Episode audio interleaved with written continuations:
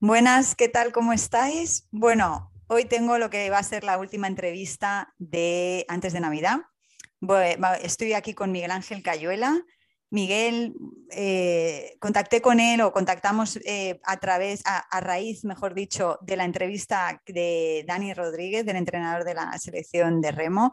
Miguel es coaching deportivo, es coach deportivo, mejor dicho, y además, eh, bueno, ha participado en, unos, en, una serie de retos, una serie de ultra trails, de carreras de estas de larga distancia, como la que también hace mi hermana Cuchi, que también la entrevisté en, este canal. Y bueno, decidió hacer un reto para dar a conocer la enfermedad de su hija Carla, que, que es la enfermedad de fémur de congénito corto. Es una enfermedad que es, vamos, que no es muy conocida y él quería darla, darla a conocer a, raíz de su experiencia. Y sin más dilación, quiero darle paso a Miguel Ángel para que primero te presentes, nos cuentes quién eres, qué haces, qué, es esto del, coach deportivo.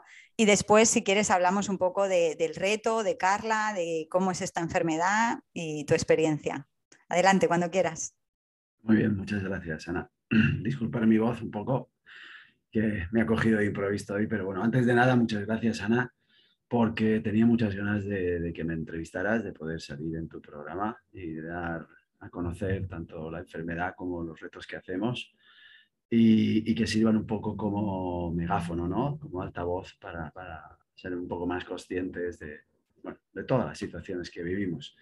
Como has dicho, mi nombre es Miguel Ángel Cayuela, yo soy coach deportivo, me dedico casi exclusivamente a trabajar con deportistas, también tengo un, lado ejecutivo muy potente, pero me dedico a trabajar con deportistas y con adolescentes, sobre todo. Eh, llevo 18 años de profesión de coach, me he formado en la escuela de inteligencia, he trabajado para dos, dos escuelas de negocios formando a personas también y tengo unos 24 años de, experiencia en trabajo en equipo y en team building, que es una actividad que me, que me emociona. Eh, me dediqué al tema, me dediqué al coaching o al crecimiento personal, eh, porque en la adolescencia eh, vi que era súper importante dotar de habilidades a los chavales para que se pudieran orientar, porque en la mía propia en un momento deportivo crucial de mi vida, si hubiésemos tenido esos, esos apoyos, ¿sabes? Esos puntos de vista, posiblemente, eh, bueno, pues hubiese salido la cosa de otra, de otra forma, solo posiblemente. Entonces, bueno, básicamente eso soy este, aparte de otras cosas, aparte de deportista, como has dicho, y, y esto es lo que hago. Muy bien, muy bien. Entonces, bueno, súper interesante y a lo mejor podríamos hacerlo para, otro programa también, el hecho de, enfocar el coaching a adolescentes, porque sí que es verdad que conozco en el ambiente eh, gente que se quiere dedicar al coaching, pero el tema de la adolescencia no, no lo enfocan tanto por ahí, sino que lo enfocan más, pues, eh, como tú has dicho, pues al business, al, bueno, a los negocios, las empresas o, eh, bueno, a gente pues más madura, ¿no? Más a, personas mayores o maduras, mejor dicho, o adultos, vamos a dejarlo ahí. Eh, entonces, este tema lo dejo para el final, si nos da tiempo, y si no, lo, vamos a tocar en, otro, en otra entrevista. Vámonos a la parte deportiva, vámonos a la parte del reto y lo que le pasa a tu hija, ¿no? Eh, conecté en ese, con lo que tú me, cuando empezamos a hablar de este tema de la entrevista, eh, obviamente yo te lo, te lo, dije enseguida, conecto mucho con las personas que tienen niños con enfermedades, porque eh, en mi caso yo también lo tengo así, ¿no? Mi, mi, segunda hija también nació, bueno, pues con un problema que no era un problema común, que era un problema, pues poco conocido, nos, nos, vino de sopetón no solo a mí, sino que a toda mi familia y en ese sentido, pues eh, puedo me puedo poner en tu piel, ¿no? Y en esta un poco, en esta sensación de, a veces de no saber ah, por dónde tirar, qué hacer, dónde consultar y qué decisiones tomar, etcétera, ¿no? Entonces, ¿qué le pasa a Carla? Carla tiene cinco añitos, cuéntanos qué le pasa a Carla y después, si quieres, nos cuentas eh, el reto para, para, ese altavoz, ¿no? Eh, que, que entre todos podemos hacer que llegue a más gente, ¿no? Eso es. Bueno, pues Carla tiene se denomina una enfermedad rara eh, si bien es cierto que hay una pelea abierta, una cruzada abierta, con que en este caso del fémur congénito corto, lo de enfermedad se le, se le quite. ¿Por qué? Porque no están enfermos. Nuestros hijos no están enfermos. Solo tienen una dismetría, eh, una dismetría, una diferencia de, de medida de un fémur a otro. Hay otras secuelas, ¿no? Dependiendo de la gravedad o de la diferencia que haya, y otras enfermedades o, o- o circunstancias eh, como paralelas a esta que se pueden dar también, ¿no? Pero realmente es una dismetría de los fémures. Y es congénita porque pues, vienen los genes. No se sabe, ¿no? Pero vienen los genes, el por qué le pasa eso. Y a, y a Carla se le vio desde que estaba en la barriguita de su mamá. Lo que pasa es que habitualmente esto es, es normal, solo se mide un fémur cuando vas a las revisiones y todo esto. El otro no se suele medir. El otro no se Pero ya no se mide, se mide uno solo. Pero bueno, desde ahí ya que lo vimos, pero no le dimos importancia por esto, pero luego cuando nos lo dijo, no- no- bueno, nos lo dijo su abuelo, porque su abuelo es pediatra y se dio cuenta enseguida, eh, pues eso, vivimos unos momentos de angustia brutales que luego pudimos ir resolviendo en base a que nos iban dando más enfermedad, eh, más información, perdón. Más Claro. información. Y, y, eh, entiendo, a ver, eh, esta- esto cuando nace, o sea, ¿tiene solución o, o hay soluciones o son cosas que palían o qué, qué pronóstico tiene? Cuéntanos un poco más. Vale, bueno, eh, dependiendo de la escala con la que, lo que- con la que se pueda medir, ¿no? Eh, no me acuerdo del doctor, porque soy horroroso para los nombres, ya te darás cuenta, pero eh, hay 8 grados de gravedad dentro de la enfermedad, ¿no? Y dependiendo de los, de- de los grados de enfermedad se pueden hacer unas actuaciones u otras. Conforme el grado va aumentando, el más pequeño sería el 1, el más grande el 8, pues evidentemente tanto las cirugías como los tratamientos pues se van agravando. No es lo mismo tener una diferencia de entre 2 a 4 centímetros de un fémur a otro que tener 28 o 29 centímetros. Claro. Mm, No es lo mismo ni tiene nada que ver. ¿no? Luego también hay posibilidades de que algún hueso falte cuando se tiene más gravedad, se giren las pelvis, ¿sabes? Se, se desestabilicen y entonces pasan a otro grado de, de intervención.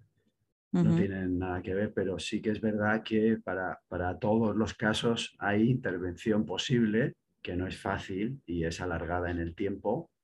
Cuanto más grave, pues más alargada en el tiempo. Y que, que estas intervenciones generan, pues eso, pues ya lo sabes, mucha preocupación en los padres, eh, la rehabilitación de los nenes es brutal, luego se tienen que someter a otras. Bueno, no son cosas agradables, que sabes que lo- evidentemente es por su, es por su bien, ¿no?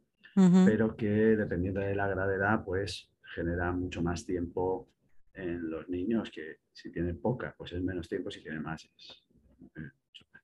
¿En qué, en qué escala está, en qué escala está Carla?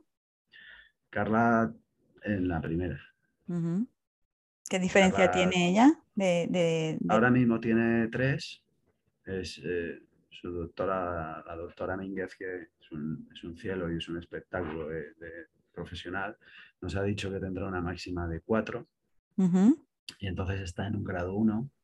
Es algo que, que se- eh, hay dos tipos, hay diferentes tratamientos, ¿sabes? Uno es el alargamiento del fémur, que hay alargamiento interno y externo, ¿bien? Y, o luego para, se puede parar el crecimiento del otro también, para que dependiendo del grado, pues no se sufra esta operación, pero eso, bueno, conforme va pasando de edad la niña o el niño, pues, pues el profesional, ¿sabes? Quien, quien lleva ese caso, pues determina si se hace una cosa o si, o si, si- o si se hace otra. Ajá. ¿Y cuánt- cuántas intervenciones lleva Carla ya? Carla lleva una, este fin de- esta es la primera que lleva y, y esperemos y tocamos mucha madera y ponemos muchas velas para que solo tenga una más o un par más. Ajá. Esperemos que no, que no necesite más. Pero, con- pero, pero sabemos y conocemos de, de nenes que, que, que tienen muchísimas a lo largo de su vida ¿eh? y muy importantes. Ahí es donde al final yo lo hago todo, bueno, como te comenté, yo soy presidente de una asociación sin ánimo de lucro desde hace muchos años, hacemos retos deportivos y, solo y exclusivamente desde hace un tiempo, evidentemente, le damos visibilidad al fémur congénito corto. Si bien es cierto que Carla, es, eh, Carla tiene un grado 1 y dentro de que a mí como padre, pues evidentemente me preocupa y me muero si, si ¿sabes? Cada vez que, hablamos de estas cosas, pero te puedo asegurar que hay casos muchísimo más complicados que el de Carlos. Muchísimos, muchísimos. Y también tengo que decirte que nosotros eh, contamos eh, con, con, un grupo de familias que tienen un blog que se llama el blog de Femur Congénito Corto, que no te imaginas el nivel de, eh, información que tiene. Es increíble, es espectacular cómo trabajan esas familias en, dotarnos de información, en darnos información, en volcar la información a todos. Tenemos un grupo de WhatsApp que ahí comentamos un montón de, se comenta un montón de cosas. Eh, no sé, te, sientes totalmente eh, arropado cuando preguntas una cosa y alguien te contesta de una forma técnica para que sepas qué hay que hacer, qué no hay que hacer. Porque luego, claro, ten en cuenta que cada autonomía es de una forma. ¿Sabes? Lo que en Madrid pueden hacer de una forma, hablo de ayudas, hablo de intervenciones, hablo de profesionales, aquí en la, comunidad valenciana puede ser de otra, o en Murcia puede ser de otra. Entonces, compartir toda la información de, todos los rangos posibles a los padres nos da una calma, una tranquilidad dentro de la preocupación brutal. Y nosotros, por suerte, contamos con este, con este grupo de padres que hacen un trabajo, desde aquí les mando un abrazo y un beso enorme porque hacen un trabajazo brutal. Es importante en, esta, en estos momentos, eh, bueno, cuando pasen estas cosas, la verdad es que el apoyo, yo creo que Internet en ese sentido, las redes sociales o los blogs, llámale como quieras, el conjunto de la herramienta, es, eh, marca, marca un poco la diferencia porque en ese sentido yo también hice lo mismo. Enseguida busqué información de gente, ya no quería información de médicos, yo quería información de gente que también hubiese tenido el mismo problema que, estaba teniendo yo, ¿no? Y que me hablasen en mi idioma, que, me, ¿sabes? Que, que, dijese, que me respondiesen a esas preguntas pues, de madre, ignorante, que no sabe qué está pasando, ¿no? Y, es, alucinante el apoyo que puedes llegar a, y, el no sentirte que estás solo, porque en este, en este aborágine de la enfermedad, de, de estas cosas que pasan o de, sí, de enfermedad o de esos problemas, de repente te sientes solo, piensas que, que no hay nadie en el mundo, solamente tú, eh, tu pareja, el médico, ¿sabes? tus familiares y poco más, y, de repente darte cuenta que hay gente que te, encima te, lo, te, dice, he pasado exactamente por lo mismo que tú, he tenido las mismas dudas y mira, yo he hecho esto y esto y esto, me ha pasado tal, tal, tal. La verdad es que eh, es, eh, da, mucho apoyo ahí, da mucho apoyo. Mm. Y te diré más, ¿eh? ya te digo que, que, tienen un nivel de información mm, muy considerable. Importante, sí, sí. Y mm. Nosotros ahí, porque yo hay veces intervengo, pero hay otras que solo leo y escucho y aprendo. Bien, en la mayoría. Pero eh, ellos son capaces de decir, no, no, no, que eso no se haga, que hagan otra cosa, que vete a otro sitio, haz esto otro, insiste, no te preocupes, y ahora toca esta puerta. A ese nivel, ¿eh? es, una bomba, es un, es un es un bombazo, es increíble, es, es apasionante. recuerda, esto me recuerda a la entrevista también que le hice a Elena de la Asociación de la Red de Infértiles, que al final las personas que padecen este tipo de problemas son las que más se informan y, como juntan sus experiencias con las de otra gente, al final el, global de la información que, que, pueden mostrar es alucinante, claro, porque no solamente juntan lo que ellos han investigado, sino también lo que han vivido, lo que otros han vivido y, experiencia pura y dura. Experiencia, en nuestros hijos volcada al servicio de todo el mundo que la quiera. Brutal, devastador, impresionante. Sí, sí. Y una cosa, eh, Carla, en esta intervención que le han hecho, ¿qué le han hecho exactamente? Eh, hay una cosa que se llama el valgo de rodilla, que es cuando se meten hacia adentro de las rodillas, ¿vale? Se meten hacia la zona interna y entonces lo que han hecho es ponerle una plaquita, te enseñaría unas fotos, ponerle una plaquita con dos tornillos para que la rodilla en su crecimiento no se siga desviando hacia adentro y siga creciendo hacia arriba. Ajá. Es una intervención sencilla, la hizo Marifé, la hizo súper rápida, ¿vale? Eh, que le ponen una plaquita que luego le quitarán cuando esté estabilizada toda la pierna, pero y así no tiene el valgo de rodilla, no se, no se le mete hacia adentro la rodilla. Y ella la en su... rodilla que tiene, en la, en la pierna que tiene corta, Sí, eh, ya, no se le, ya no se le va a meter hacia adentro, siempre va a estar recta. vale, vale, vale. ¿Y ella en su día a día tiene, tiene problemas de movilidad o algo así? No. O sea, está bien, Si ¿no? vieras, si vieras a, a mi hija Carla, te sorprenderías. Escala, salta, corre por la montaña, baila, eh, todo. Qué todo. bueno. Es un bicho tremendo, o sea, todo, todo. Y luego los nenes que tienen más dismetría, también, ¿eh? Ellos se adaptan y es verdad que, bueno, pues se tienen que adaptar, pero tienen una energía, tienen una plasticidad cerebral que nosotros no tenemos. Claro, Es claro. increíble. Pero Qué no, bien. no. Por eso, por eso ese tema, ¿sabes? Ese término de enfermedad, nosotros no lo queremos limpiar de golpe, porque no Mm. están enfermos, ya. ¿sabes? Ellos tienen un patrón congénito que les hace que un fémur, una tibia, un peroné esté más corto que el otro. Y eso se puede solucionar, Se puede solucionar, claro. se puede solucionar. Una cosa, entonces, mm, bueno, qué bien que tu hija esté en un grado 1, pero como tú has dicho, es verdad que hay gente que, que tiene posgrados muchos más, mucho más graves y ahí entra un poco el tema de, de- del PTL, del reto eh, que hiciste, que llevasteis a cabo en agosto. ¿Esto cómo, cómo nace la idea? Cuéntanos un poco sobre esto. Claro, bueno, ahí, eh, como bien tú sabes, porque sí que puedo utilizar esta frase, como bien tú sabes, hay personas que nacen para hacer cierto tipo de cosas, ¿no? Y yo de siempre he querido mm, hacer carreras, eh, de siempre no, durante un tiempo de mi vida, de un tiempo a esta parte he querido hacer carreras que habitualmente no sean normales. Sean más largas o, o- o- o más arriesgadas o más extremas de, de lo habitual. Entonces, eh, desde un tiempo también decidí que, bueno, ya que yo me sometía a ese esfuerzo, pues podía ayudar a alguien a darle visibilidad o ayudarle en lo que esa persona o niño o requi- requiriera. Eh,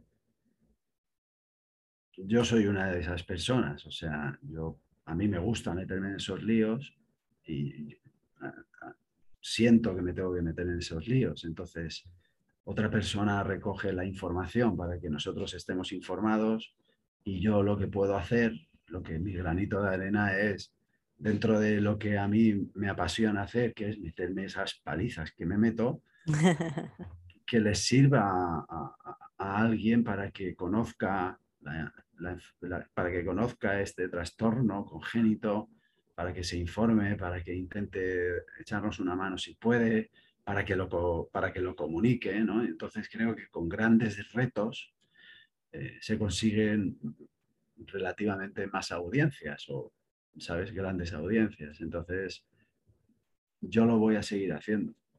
¿Por qué no intentar transmitir algo realmente más positivo, ¿no? Que el propio eh, ego de hacer una prueba y terminarla, que eso ya pues, todo el mundo lo podría hacer si quisiera, ¿no? Sí. Que, que tenga un, un fin mayor que, que ese. Sí, que le ves Entonces, ahí como que ya que haces el esfuerzo, ¿no? Y quieres un- Claro, unir dos, dos, eh, dos, eh, energías que convergen en ti, que al final es las ganas tú de, de por sí, de, de meterte en esas carreras de 300 kilómetros y eh, el, el dar voz a, a un proyecto, ¿no? Que pueda ayudar a Eso alguien. es, Mm, eso es, no es, no es nada más. Entonces, es sencillo. mm. Es para mí, para mí es muy sencillo. ¿Y por qué lo largo? ¿no? Porque todo es una pregunta que habitualmente me hacen, ¿no? ¿Por qué de tan largo? ¿no? Porque me, me hacía un. Había un, un, un chaval, Peu, se llama Peu, en, en Alpes, que era nuestro fotógrafo que hacía los vídeos y todo esto de la organización, que nos quiso seguir, ¿no? Porque bueno, tenemos el apoyo de Colombia y nos quiso seguir, y nos siguió durante la carrera y, y, tuvimos un nexo de unión con él brutal, ¿no? Em, y, él, en una de las, de las grabaciones que hizo me preguntó, pero Miguel, ¿por qué? ¿Por qué? No, porque, bueno, pues de momento es que están ahí para que alguien las haga y si nosotros tenemos que ser, pues somos nosotros. Pero es que es ahí donde nosotros encontramos la calma.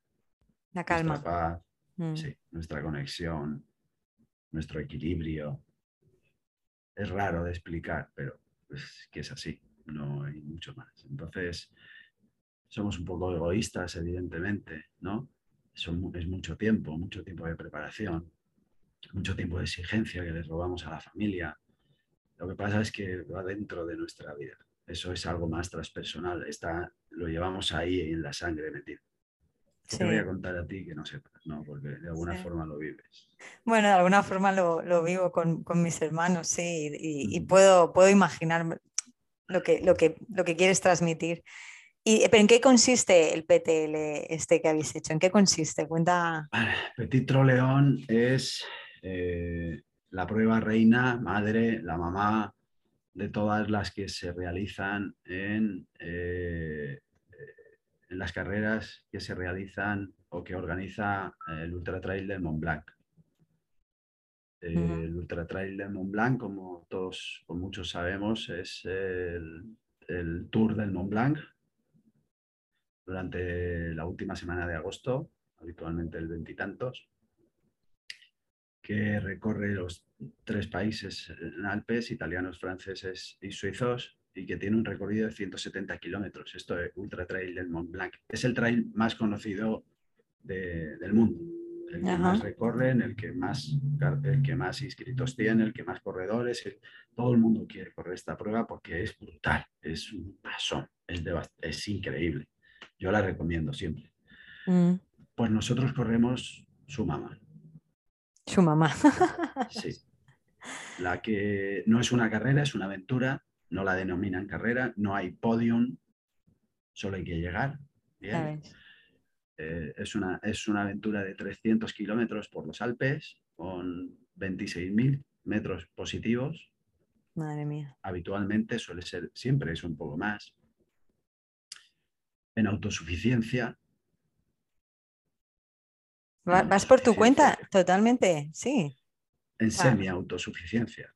Vas de, refugio en refugio y en los refugios, perdón, la organización te da X vales para que tú puedas canjear por comida en los refugios o tú, o tú puedes comprar comida en los refugios. En, en semi-autosuficiencia, mm. en la que tienes que ir, eh, no está marcada, tienes que ir con un GPS para encontrar el camino que te marque la organización que tienes que llevar.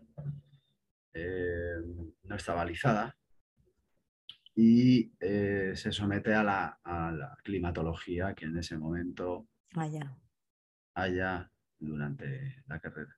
Madre mía. Yo, yo personalmente he podido participar dos años en ella puedo decir que gracias a, mis, a, mis, compañeros y amigos he, podido terminar las dos, solo no hubiera podido, y que es, es, un antes y un después en las pruebas de, de ultradistancia. Yo creo que esta prueba que hemos corrido este año, todo el mundo que ha participado lo sabe, toda la organización de, de UTMB lo sabe, ha sido el, la PTL más extrema que ha habido en la historia de PTL seguro con diferencia.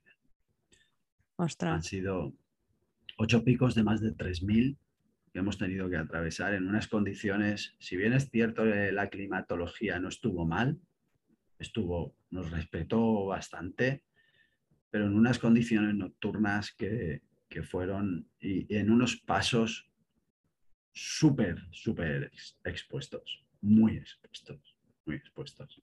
Fue muy duro. Siete días estuvimos y seis noches. Siete días, madre mía. Si yo sufro cuando se van mis hermanos por ahí 100 kilómetros, yo, yo me estoy sufriendo que me levanto, ay, están llegando, van a llegar, o van por la mitad y ya estoy. Imagínate siete días, madre mía, el Señor.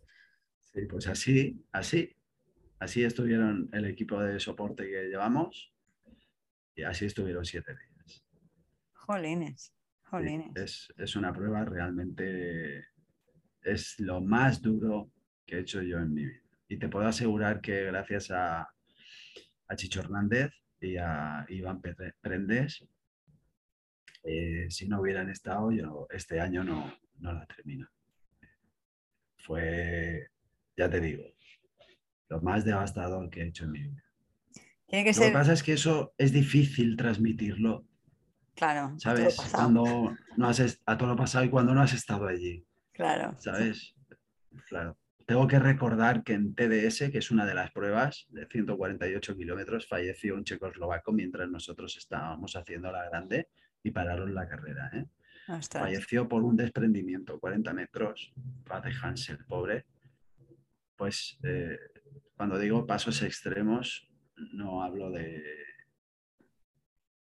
Sí, sí. Son, eh, fue complicado, fue complicado. Uf, Madre mía. De 64 equipos, 69 equipos que empezaron PTL, eh, terminamos 25. Pero, pero ¿cómo te, cómo te, cómo, a ver, el tema, ahí hay mucho psicológico, tío, o sea, mucho psicológico. ¿Cómo, cómo? Porque en siete días, a ver, en un día, o sea, en una carrera de 100 kilómetros, que es un día, ahora lo sé más o menos, 24 eh, horas se te pueden pasar X pensamientos de abandono, ¿vale? Pero es que en 7 días se te pueden pasar esos multiplicado por 7. Y vencer todos esos pensamientos de abandono, entiendo que los tuviste, ¿no? Y de decir, ¿qué hago aquí? Estoy loco, igual que todo lo contrario, qué bien estoy, cómo me gusta, ¿no? ¿Cómo, es, cómo lidias con ese, esa sensación tan extrema, con, este o sea, con esta carrera a nivel psicológico, siete días? Bueno, tengo que decirte, Ana, que cuando haces este tipo de carreras ya, ya esos pensamientos de qué hago aquí ya no los tienes. Ya no los tienes, ya claro, has, pasado, la, has pasado la pantalla ya. claro. Ya no los tienes, tienes otros, eh, pero los de abandono yo personalmente tuve y verbalicé dos veces que iba a abandonar. Dos veces, dos veces. Mm. Las dos veces tuve la suerte por circunstancias que me las guardo para mí, que de decir, voy a volver a salir, pero en dos ocasiones verbalicé que, que ya no salía. Me parecen pocas, para que veas. Me parecen pocas, dos solo. Ten en cuenta que fueron dos, cuando hablo de dos, fueron dos muy, muy extremas. muy duras, muy duras. En las que ves que tienes que estar muy atento a todo porque depende todo de, lo atento o no que estés. Todo. Todo, todo, sí, tu vida, ¿no? O sea, efectivamente, todo. Y, luego cuando, cuando, cuando vean la, entrevista, perdón, dirán, no, qué melodramático, qué exagerado. Bueno, ahí está. Lo viviste, ¿eh? Estáis todos invitados ahí. Eh, será un placer que me contéis vuestras experiencias, experiencias, pero este año apretaron la máquina, querían una PTL alpina y salió una PTL alpina. Madre mía, madre mía el señor. Jolín, Miguel. Oye, ¿qué clase de pensamientos? Vale, superas los pensamientos de qué hago aquí y cuáles son los que no superas. ¿Cuáles son los que siguen? Eh, los, tienes que superar todos. ¿Pero tú cuáles tienes? cuando vas a esas pruebas sabes por qué. El por qué es fácil siempre, Ana, el por qué quiero. Es sencillo. Es tu para qué, tu propósito. Mm. ¿no? Entonces en tu propósito hay algo transpersonal, algo que tienes que conocer ya, que te llene tanto, es tu para qué, no es que, que, te hacen superar todo ese tipo de cosas. ¿no? Lo que pasa es que hay en momentos muy duros, como los que te estoy contando, que entonces todo pierde el sentido, porque estás sometido a, una situación muy dura, que luego lo vuelve a coger en cuanto mantienes de nuevo la calma, que es descansas, comes, vuelves a reflexionar, están tus compañeros ahí y entonces dices, vamos, y vuelve todo a salir, ¿sabes? Pero los tienes que superar todos. Y, y es muy importante el equipo, tu equipo, tu gente. Sí. Porque tienes que tener en cuenta que vas a discutir con ellos y no vas a discutir de forma suave, vas a discutir con ellos y que vas a tener que superar esos, esos momentos siempre. Es que es, que es, en, una situación muy extrema, claro. Sí, sí, la más, más extrema. Más extrema. Sí, sí, la más extrema, la más extrema. La más extrema es que no puedo más, que me quiero tirar al suelo porque no puedo más y queda una hora y media para un refugio. Y no puedo más. ¿Cuántos acaban esa carrera? Pues este año hemos, yo, calculé más o menos de 69 equipos que estaban inscritos. Acabamos 25 en torno a las 60, 58 personas.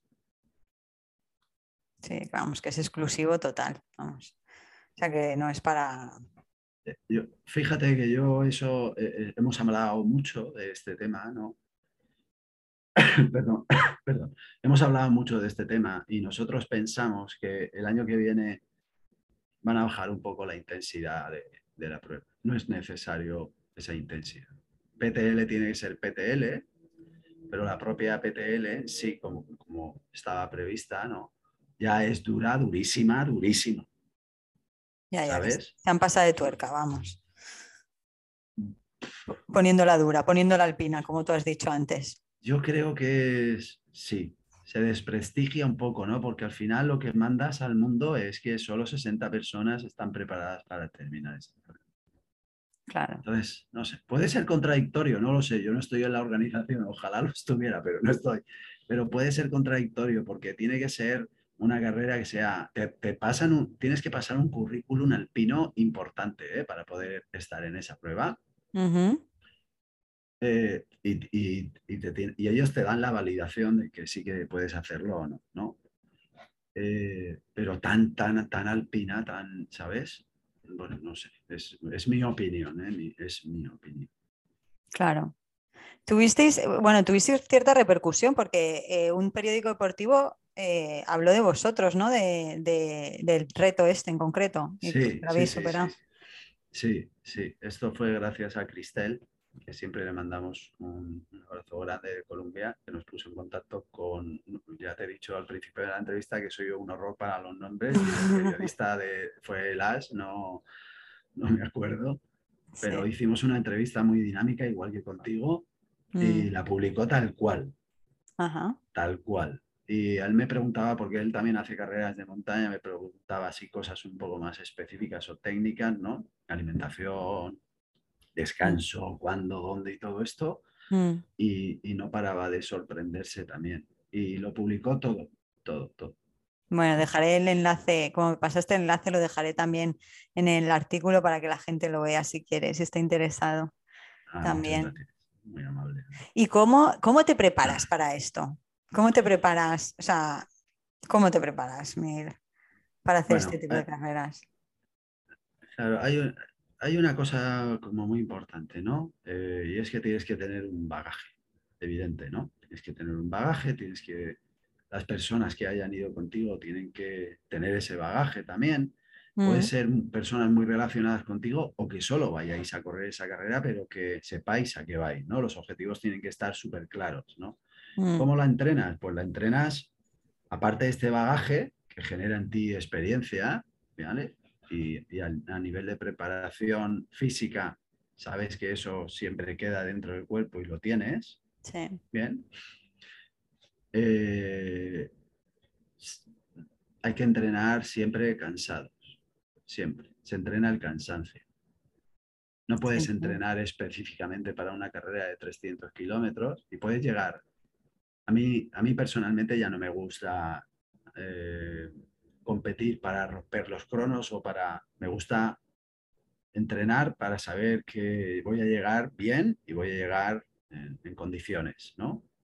Entonces, para eso requieres un tipo de entrenamiento. Sí, es verdad, tengo que decirte que a mí me faltó entrenamiento. Me faltó. Debía de, debía de haber llegado más fuerte, pero no llegué. Entonces se entrena el cansancio. Tú corres cuando estás cansado, entrenas cuando estás cansado, cuando las tiradas más largas es cuando más cansado estás. No importa el ritmo, sino que, entrenes cansado. Las, etapas de noche o, las, o los entrenamientos de noche son cuando has trabajado todo el día, cuando llevas tres días de entrenamiento y entonces sales a entrenar de noche. Siempre es el cansancio, siempre, siempre, siempre. Entonces, esa es la forma de entrenar que, que, personalmente a mí eh, me, ha ido, me, ha ido, me ha ido bien, me, ha hecho poder terminar. Eh, siempre diciendo que fui falto de entrenamiento. Y eso es una falta de responsabilidad por mi parte, pero que tengo que asumirla. Ojo, entrenar el cansancio. Parece fácil decirlo, ¿eh? pero sale ahí, sale ahí cuando toca. Uf, suena duro. Sí, sí. Es muy difícil. Es cuando ya estás agotado, cuando ya no tienes ganas, entonces cógete el coche, vete a la sierra, métete 25 más, bájate a tu casa, tu familia, vuélvete al trabajo, al día siguiente 15 más, al día siguiente 22 más, al día siguiente 8 más, al día siguiente la fuerza, al día siguiente 25 más, lo que pasa es que sí que es verdad que nosotros tenemos esta cabeza hueca que en seis, ocho meses podemos llevarlo. Más, negativo. Seis, ocho meses de mm. preparación, ¿sabes? Sí queda seis, ocho, diez meses de preparación. Pero entiendo que, obviamente, ¿eh? porque si no, no lo haríais, hay un disfrute ahí, quiero decir que no solamente hay un disfrute en la carrera, sino no en todos los entrenamientos, pero en los entrenamientos también tiene que haber un disfrute. O sea, incluso cuando sales a entrenar el cansancio y estás cansado, pero al final rompes la barrera y sales, sales aunque cansado sales, tiene que haber, eh, tiene que haber una recompensa ahí, una recompensa para el cerebro, si no, no, no repetiríais eso. ¿Sabes lo que te quiero decir? Sí, totalmente, claro, por supuesto que la hay y atiende a lo primero que te he dicho, a nuestro para qué. ¿Para qué? Nosotros dónde estamos equilibrados, qué necesitamos en nuestra vida para conseguir ese equilibrio, dónde encontramos nuestro momento de paz. Mm. Yo te puedo asegurar que los tres que fuimos, y hablo en nombre de ellos, y mira que eso es arriesgarme, nosotros tres estamos bien allá arriba pasa nada. Que llueva, que llueva, que truene, que truene, que nieve, que nieve, no importa, allá arriba, estamos bien allá arriba. Luego queremos bajar, claro, y ver a nuestro, lo nuestro y estar con los nuestros, sí, sí, pero esas cuatro, cinco, tres, una hora que estamos allá arriba, estamos literalmente conectados totalmente con la, con la naturaleza. Sí, con vuestra esencia, o sea, con vuestro rollo, por no ponernos muy místicos, pero sí, con vuestro, con vuestro tema, con vuestro rollo, con vuestra energía, lo que sea. Ahí mi hermana, mi hermana decía, me picó el bicho del ultra trail, ¿sabes? O sea, es como que mm. yo conozco, conozco, bueno, tres personas, mis hermanos y, mi, amigo David, eh, que son los que les ha picado el bicho del ultra trail y todos me dicen al final lo mismo, ¿no? Que al final es cuando están allí y, están pues corriendo, andando, lo que sea, pero haciéndose, haciendo sus carreras y sus carrerones y tal, que es cuando, es cuando mejor están, ¿no? De repente es solamente despejarse, el, estar en el presente, que al final la gente, yo, o sea, no la gente en general, sino que siempre busca el estado de flow. El estado de flow para mí no es nada más que estar en el presente sin, sin pensar en nada más, ¿sabes? Sin estar con lo típico del, un puntito en el futuro, un puntito en el pasado. No, directamente estar en el presente, pero sin hacer un esfuerzo para estar, ¿sabes? en, estado de flow, ¿no? Totalmente. eso, eso está alineado totalmente con tu para qué. ¿Para qué lo haces? Está totalmente alineado. Tú consigues ese momento cuando estás alineado hacia algo que tú quieres hacer, que realmente quieres hacer, que no está impuesto por la sociedad. Y eso, eso no tiene que ver con nada de lo que tú haces, eso te viene, eso está marcado en ti. Es muy transpersonal, es muy místico, yo lo sé, no quiero no tocar el suelo, a mí me gusta cosas en el suelo, pero no es que les haya picado el bicho, sino que están haciendo cosas para las que han nacido. Están destinados a cumplir ese tipo de objetivos. Y muchos, y fíjate, la diferencia te diría más es en que muchos llegan por ego. Ego de la consecución de esos objetivos, que te da popularidad, X, te dan ciertas cosas. Pero ese punto de presente del que tú hablas, a ese punto nunca llegan. Claro, no, a ese punto si vas por ego nunca llegas. Si vas por el reconocimiento, aunque sea tu reconocimiento personal, o sea, no el de la sociedad, sino el tuyo propio, a ese nunca llegas porque no, no es igual, no es eso. no es, eso Entonces, nada más que están cumpliendo, están cumpliendo sus propios objetivos vitales. Y, y pueden quedarse ahí, pero no tienen que ver con la larga distancia. Es que en un tiempo destinado a estar dentro de la naturaleza, X, ya sea montaña o playa, ellos encuentran su flow, su equilibrio, su espacio, y entonces lo pueden mantener ahí. Y es, fíjate, es donde el correr se convierte en meditación. Sí, eso, eso lo decía Cuchi también, que, que ella medita corriendo, sí, que es como un estado de, sí, lo puedo llegar a, yo que no, o sea, quiero decir, lo puedo llegar a sentir en el sentido de que yo no he hecho carreras de ese, estilo, pero sí que, por ejemplo, eh, meditando y, haciendo ciertas cosas que a mí también me gusta, he sentido eso, ¿no? Es decir, se ha parado el mundo, ¿dónde estaba, dónde estaba todo el mundo, ¿no? Está, qué, bueno, qué bueno. Y mm, volviendo al tema del trastorno o la, ¿cómo, cómo, de tu hija, de Carla, ¿cómo puede, cómo, cómo has sentido tú que has colaborado en este proyecto, o sea, con este reto en, dar em, difusión a este, a este tema congénito?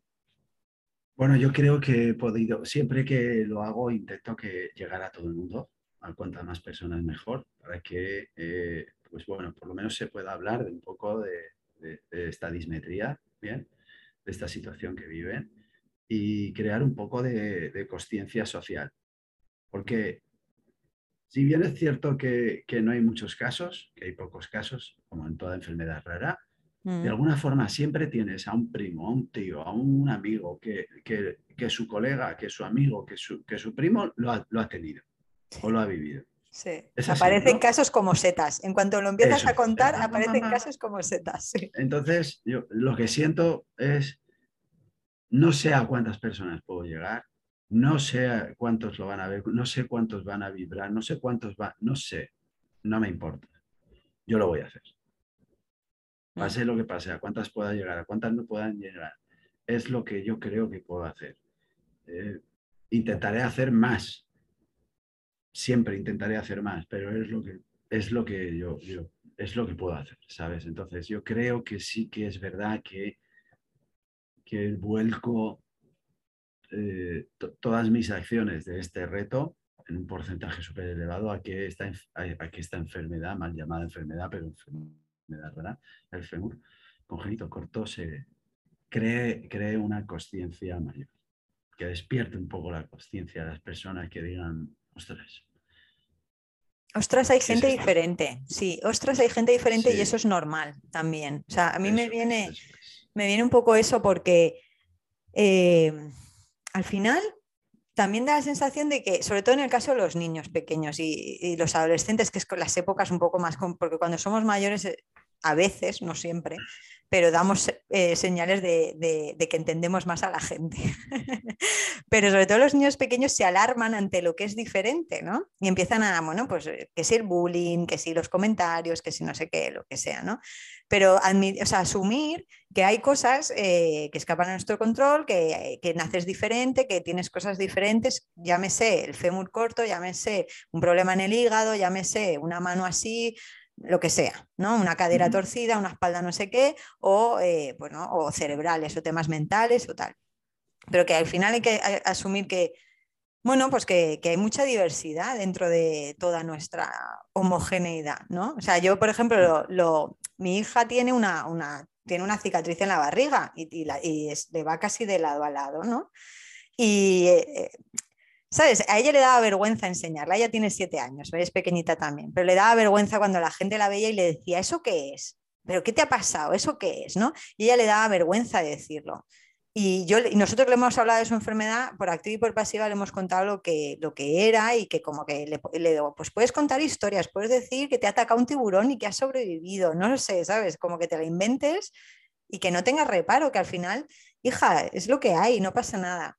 Y este año es cuando he notado un cambio, que ella está contando su historia activamente. O sea, ella, a lo mejor a una amiguita que están hablando de un tema, pues se levanta la, camiseta y le cuenta.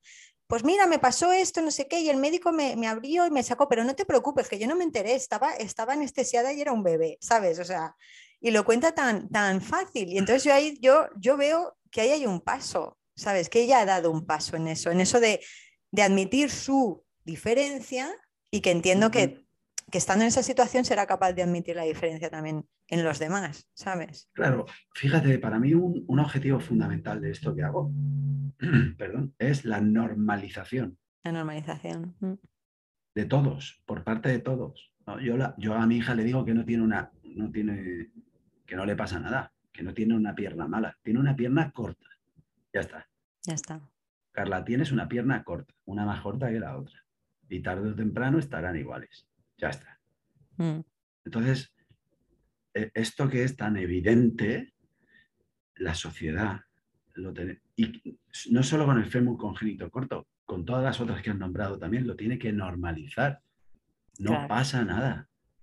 No hay crítica, no hay etiqueta, no, hay, no hay nada detrás que, genere ningún comentario negativo hacia ninguna de las personas. Mm no, debemos de normalizarlo. Si con esto, con estas cosas, lo podemos hacer entender que eh, hay que normalizarlo, pues ostras, habremos conseguido un montón. Claro. ¿Tú has sentido a nivel médico eh, o cuando estabais ya, que después de haberos dado cuenta, bueno, que lo visteis en la barriguita, pero que luego cuando ella pues ya nació y tal, ¿habéis sentido alguna falta de recursos, información o cosas así al respecto? Bueno, ten en cuenta que hemos tenido mucha suerte. ¿eh? Mm. Su padre, perdón, su padre no, que soy yo, su abuelo, pediatra. Su madre, eh, fisioterapeuta mm. clínica. Entonces, el ámbito sanitario era, es evidente, ¿no? Y enseguida pudimos ponernos en contacto con especialistas. Claro. Si no tienes esto, nosotros hemos tenido la suerte de tenerlo, sí. Hay un, hay, ¿sabes? Hay, o sea, no sabes a dónde acudir realmente. Luego, al principio, si encuentras este grupo, Mm. que, está en Internet y todo eso, te lo aclaran enseguida todo luego. Pero al principio es muy complicado. Dentro del grupo que hay un, que hay un blog y están en Facebook también, os recomiendo a todos que, que lo veáis. Hay muchas personas de Sudamérica que se ponen en contacto con este, con este grupo de papás y mamás para pedirles orientación, consejo y todo esto. Es brutal, es, que es brutal. Entonces, en cuanto estás ahí dentro, eh, tienes toda la información posible, toda, médicos, profesionales, todas. ¿Y no crees que los, médicos deberían estar metidos, o sea, no metidos en el grupo, pero con ser conscientes de, que existen esos grupos o esas... Sí, lo saben, lo saben. no están dentro de los grupos, pero... En tu caso lo saben. En tu, caso. en, el nuestro no, por ejemplo. Sí, sí. Y fíjate, nosotros tenemos una página eh, en la asociación, ¿vale? Que lo que hacemos es rebotar casi todo lo que nos traen y publicar las cosas que eh, los, los, proyectos en los que está esta, esta, asociación. Bien. Mm. Dentro de la, de la, página están los profesionales del sector importantes que nos han concedido permiso para que estén, para publicar que están, eh, para que sepamos qué profesionales son. Y, y, ahí por todas las provincias están todos los profesionales puestos y, conocen el grupo y saben quiénes son los papás y las mamás y de dónde vienen y quién les mm. envía y que eso sí que lo tenemos. Sí, sí. Ya te digo, el trabajo de, estas, de estos papás y de, estas mamás es, yo me pego las palizas, pero esta gente está todos los días ahí pico y pala, ¿eh? Cada uno está haciendo ahí, colaborando como puede, ¿no? Como tú has dicho, en lo que, en lo que puede. Sí, Ah, sí, sí. qué bien. Bueno, Miguel, em, vamos a pasar un po- un- los últimos 10 minutillos al tema del, del coach deportivo, ¿vale? El, sobre todo el tema de, la- de los adolescentes. Muy bien, muy bien. Vale. ¿Cómo-. ¿Cómo, cómo te metes, cómo te metes ahí? ¿Cómo, cuéntanos un poco tu bagaje, o sea, ¿cómo acabas ahí con el tema? Eh, durante 14 años he estado compitiendo en taekwondo. Era, no era malo, y voy a decir que no era malo, estaba bien. Y llegó un momento en mi vida, eh, fui a Valencia porque me seleccionaron, me seleccionó la selección valenciana para acudir a los campeonatos nacionales. Ujú. Cuando estaba subido en, la- en el bus de la federación, el presidente, bueno, el que en, en aquel entonces era presidente, me bajó del autobús. Eh, y no pude asistir a esos campeonatos. Bien, ¿Por esto es lo que recuerdo. Esto es lo que no, no sé por qué, no le voy a dar vueltas, no importa. Whatever, ese era mi destino. Y ya está. Eh, yo ahí viví un crack emocional en mi vida, evidentemente, que, que no supe superar y que me hicieron a la larga abandonarlo. Luego recuperarlo, pero lo abandoné y luego me reenganché otra vez. Pude asistir a un nacional y hacer tercero en el nacional. Después de que ya casi se me había pasado mi etapa, la etapa buena de, conseguir esos logros tan importantes para nosotros. Si en ese momento, si en ese momento exclusivo de mi vida, eh, yo, yo hubiera tenido alguien que me orientara, más allá de mi padre, que siempre me orientó, de mi madre, que siempre me apoyó, eh, alguien más especialista, ¿no? que, me, que me dijera cómo poder afrontar esa situación, yo estoy convencido de que, que mi talento dentro de ese, de ese deporte hubiese predominado y hubiese conseguido lo que quería conseguir, que era poder- bueno, pues, o poder estar en una Olimpiada o, po- o poder, ¿sabes? O poder seguir compitiendo y todo esto. Ujú. Eh, eh, También entendiendo que eh, con este tipo de orientaciones me hubiera dado una visión diferente a la que tenía y hubiera podido hacer otras cosas. Ese es el por qué eh, me dedico a trabajar con adolescentes en el deporte. Ajá. ¿Y por qué? Porque me parece, un, me parece apasionante.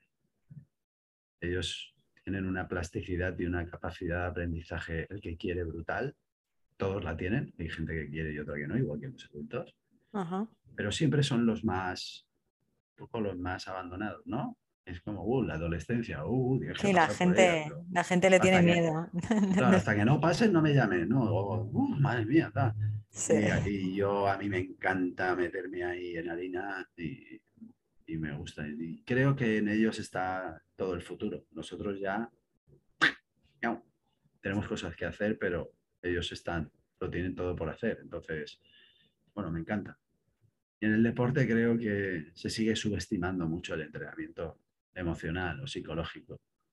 Y como se ha visto en estas Olimpiadas, mm, y se va a ir viendo mucho más, quien no tenga una base emocional o psicológica fuerte, no. No es que no llegue, es que no, es que lo ves que no, que no, que no, que no llega, que no puede ser, que, que tiene que ir alineado. Sí, que a la larga pasa factura si no está así. Una, una factura muy grande.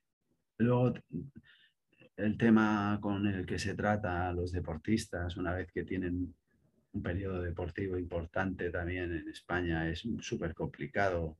Mm, Pasas sí. de estar en todo lo alto del deporte, de la fama, de- del éxito, a, a nada en, en tres meses. A nada, se tienen nada. que, se tienen que, que currar una vida doble, porque se tienen que hacer su vida deportista más el colchón para después, ¿no? ¿Qué, haré cuando yo deje de, cuando mi cuerpo no dé más, cuando no pueda más o lo que sea, o, o tengo una lesión súper importante y tal? Yo escuché en, el podcast de Tim Ferris eh, una entrevista que le hicieron a Michael Phelps y al, al otro nadador que no me acuerdo el nombre, creo que es australiano, pero bueno, lo- sí, ¿sí? No me acuerdo. Puede sí, sí, ser. ¿Tú la, la has escuchado también? Sí, es Thor, seguro. Pues vamos, los dos, ¿eh? comentando los peores momentos que, bueno, que, habían pasado psicológicamente. Eh, eh, y es alucinante, se pasan dos horas hablando de, sus peores momentos deportivos, pero ya no, no solamente, no, a nivel físico, sino a nivel mental, a nivel de, que de repente pierde el sentido, de que no, no ven el, la luz al final del túnel, que, que, pues eso que para ellos llega un momento que se desenfoca todo, bueno, pues como como todo el mundo, que tenemos estos problemas a veces que, no sabemos para dónde tirar, pero para ellos es que no pueden cuando dentro de seis meses tienen unas Olimpiadas, ¿sabes? No se pueden permitir esos, esos, ¿no? Bueno, sí se los pueden permitir, lo que pasa es que la sociedad no les deja. Bueno, claro ese es el tema. Nosotros los apretamos para que consigan todos los éxitos deportivos porque los queremos, porque nos vemos reflejados en ellos. No les permitimos nada, ni una duda, ¿no? Ya ves. Mm, pero, y luego lo sufren ellos. Entonces, sí, sí, la vi, la vi, sé, sé qué entrevista hablas. Y, no es eso, estás hablando de dos de los nadadores más importantes de la historia de la natación. Yo, mm. yo te hablo de cosas, sí, fíjate, más, más, ¿sabes? Más sencillas, como hablábamos antes de la entrevista, de poder orientar a un adolescente en que verdaderamente si quiere seguir con el deporte de rendimiento, o no. Ya ves. Mm. Es que en su conciencia, en el que él decida, vas a obtener los éxitos o no. Claro. Y si no quiere porque quiere descansar, estará bien, porque es la única forma de poder volver a recuperarlo. La única. Claro. Porque si no lo pierdes, porque de apretar, de apretar, de apretar, al final explota. Claro. Entonces, si tú le das la habilidad a él, si tú le enseñas a que tenga esa habilidad, que no la tienes que generar tú, sino que se la das a él, ya la tiene él. Sí, es enseñarles, es educarles esa parte, enseñarles esa parte, que, son, otros músculos, son otros, otros músculos los que hay que trabajar, ¿no? Totalmente. ¿Cómo puede ser que un niño de 14 años no esté preparado para eh, cómo enfrentarse a una final en un deporte? Te iba a nombrar en uno en concreto, pero no quiero personalizar eh, a uno. ¿Cómo puede ser que no esté preparado? Si va a estar en la final, porque tiene, tiene cualidades. Claro. Si no lo preparas, lo que, lo que está sucediendo es que le estás dando cartas para que se frustre, para que no sepa gestionar, para que lo abandone, para que no quiera competir, mm. porque se siente miedo. Sí no lo estás dotando, se las estás quitando. O sea, le estás diciendo, toma, todo esto te puede tocar, a ver qué te toca. Y como no gane, o como no lo ¿sabes? Vendrá la frustración. Y luego de ganar mucho, no se sabe, no se sabe perder o aprender, porque no se pierde, se aprende. Hmm. Y cuando no se aprende, ¿qué pasa? Pues que llega un momento que se pierde y como has perdido, no sabes no sabes gestionar la frustración y te lo dejas también. Ya, ya, ya. O sea, sí o sí tienen que trabajar emocionalmente. Sí o sí. Mm. Se quieran dedicar o no. Esto, esto, da, esto da para mucho, esto da para mucho, Miguel. Y de encima tú tienes el caso en casa, que yo lo sé, ¿no? Que tienes el caso en casa, que tienes un... Caso en casa. Tienes, tu hijo es remero, ¿no? Y también está compitiendo a nivel nacional, ¿verdad? Totalmente. Eh, pero te digo una cosa, ¿eh? Eh, no hay mejor cosa que te, que te, pueda pasar para un coach deportivo que tu hijo tenga cualidades y yo tenga que ocupar el lugar que me corresponde, que es de padre, no de coach. Entonces yo con él le puedo decir cosas, pero Nicolás actúa siempre en base a, lo que su entrenado, sus entrenadores le dicen y a mí me tiene de Pepito Grillo, eh, diciéndole alguna cosa, pero yo soy su padre y no su coach, que tengo que ocupar ese, lugar. Pues qué bien que, lo tengas claro, ¿no? Meridiano. Meridiano. Jo, Miguel, pues nada, creo que vamos a. Para el año que viene hacemos otra, ¿vale? Y hablamos un poco del tema de los adolescentes, que a mí me interesa mucho, ya no solamente a nivel deportivo, sino también a nivel Vale. Sí, a nivel general, ¿no? El tema de la autoestima, de los chavales, ¿no? De un poco de, su personalidad, porque en esa, en esa etapa son tan gremiales también, tan, tan gregarios, mejor dicho, tan gregarios, tan de ir en sociedad y lo que el grupo diga y tal. Y, a veces es complicado. Aceptación, dentro de un grupo social, tercera pirámide de Maslow, el reconocimiento más que la aceptación. Sí, sí, fundamental. Nosotros tenemos dentro de la asociación, tenemos un proyecto que se llama Grow Scudery. Es un proyecto en el que trabajamos con adolescentes, descubrimos el talento que tienen y ellos lo vuelcan en la escudería. Es una escudería de competición de motos clásicas y corremos con Vespas. Ostras, con Vespas. Sí, Qué bueno. Corremos un nacional que hay de Vespas y ellos no pueden pilotar, de momento no tenemos pilotos, pilotamos los mayores y ellos hacen todo lo que corresponde a la moto. Hay mecánicos, hay gente que hace vídeo e imagen, hay, hay gente que hace diseño, diseño de las prendas deportivas que llevamos, camisetas y todo esto. Tenemos, tenemos de todo. Tenemos gente de marketing. Qué bueno. Realizar el proyecto y vender el proyecto. Sí, sí, hablaremos, hablaremos. Qué bueno, qué bueno. Qué guay. Pues nada, muchas gracias, eh, Miguel, por, bueno, por haber estado aquí. Y, nada, que, vaya todo bien, que tu hija se recupere, que ojalá no tenga otra operación, que le, mm. que le vaya bien eh, con, eso. Y hablamos ya para, para el año que viene, hablamos, ¿vale? Muy bien, muchas gracias Ana, de verdad, por la entrevista, ha sido fantástica, te agradezco muchísimo, muchísimo, te agradezco el tiempo que me has dedicado y nada, la eh. próxima vez nos volvemos a ver y volvemos a hablar de temas apasionantes. Muy bien. Bueno, gracias Miguel, hasta luego. De nada, a ti, hasta luego.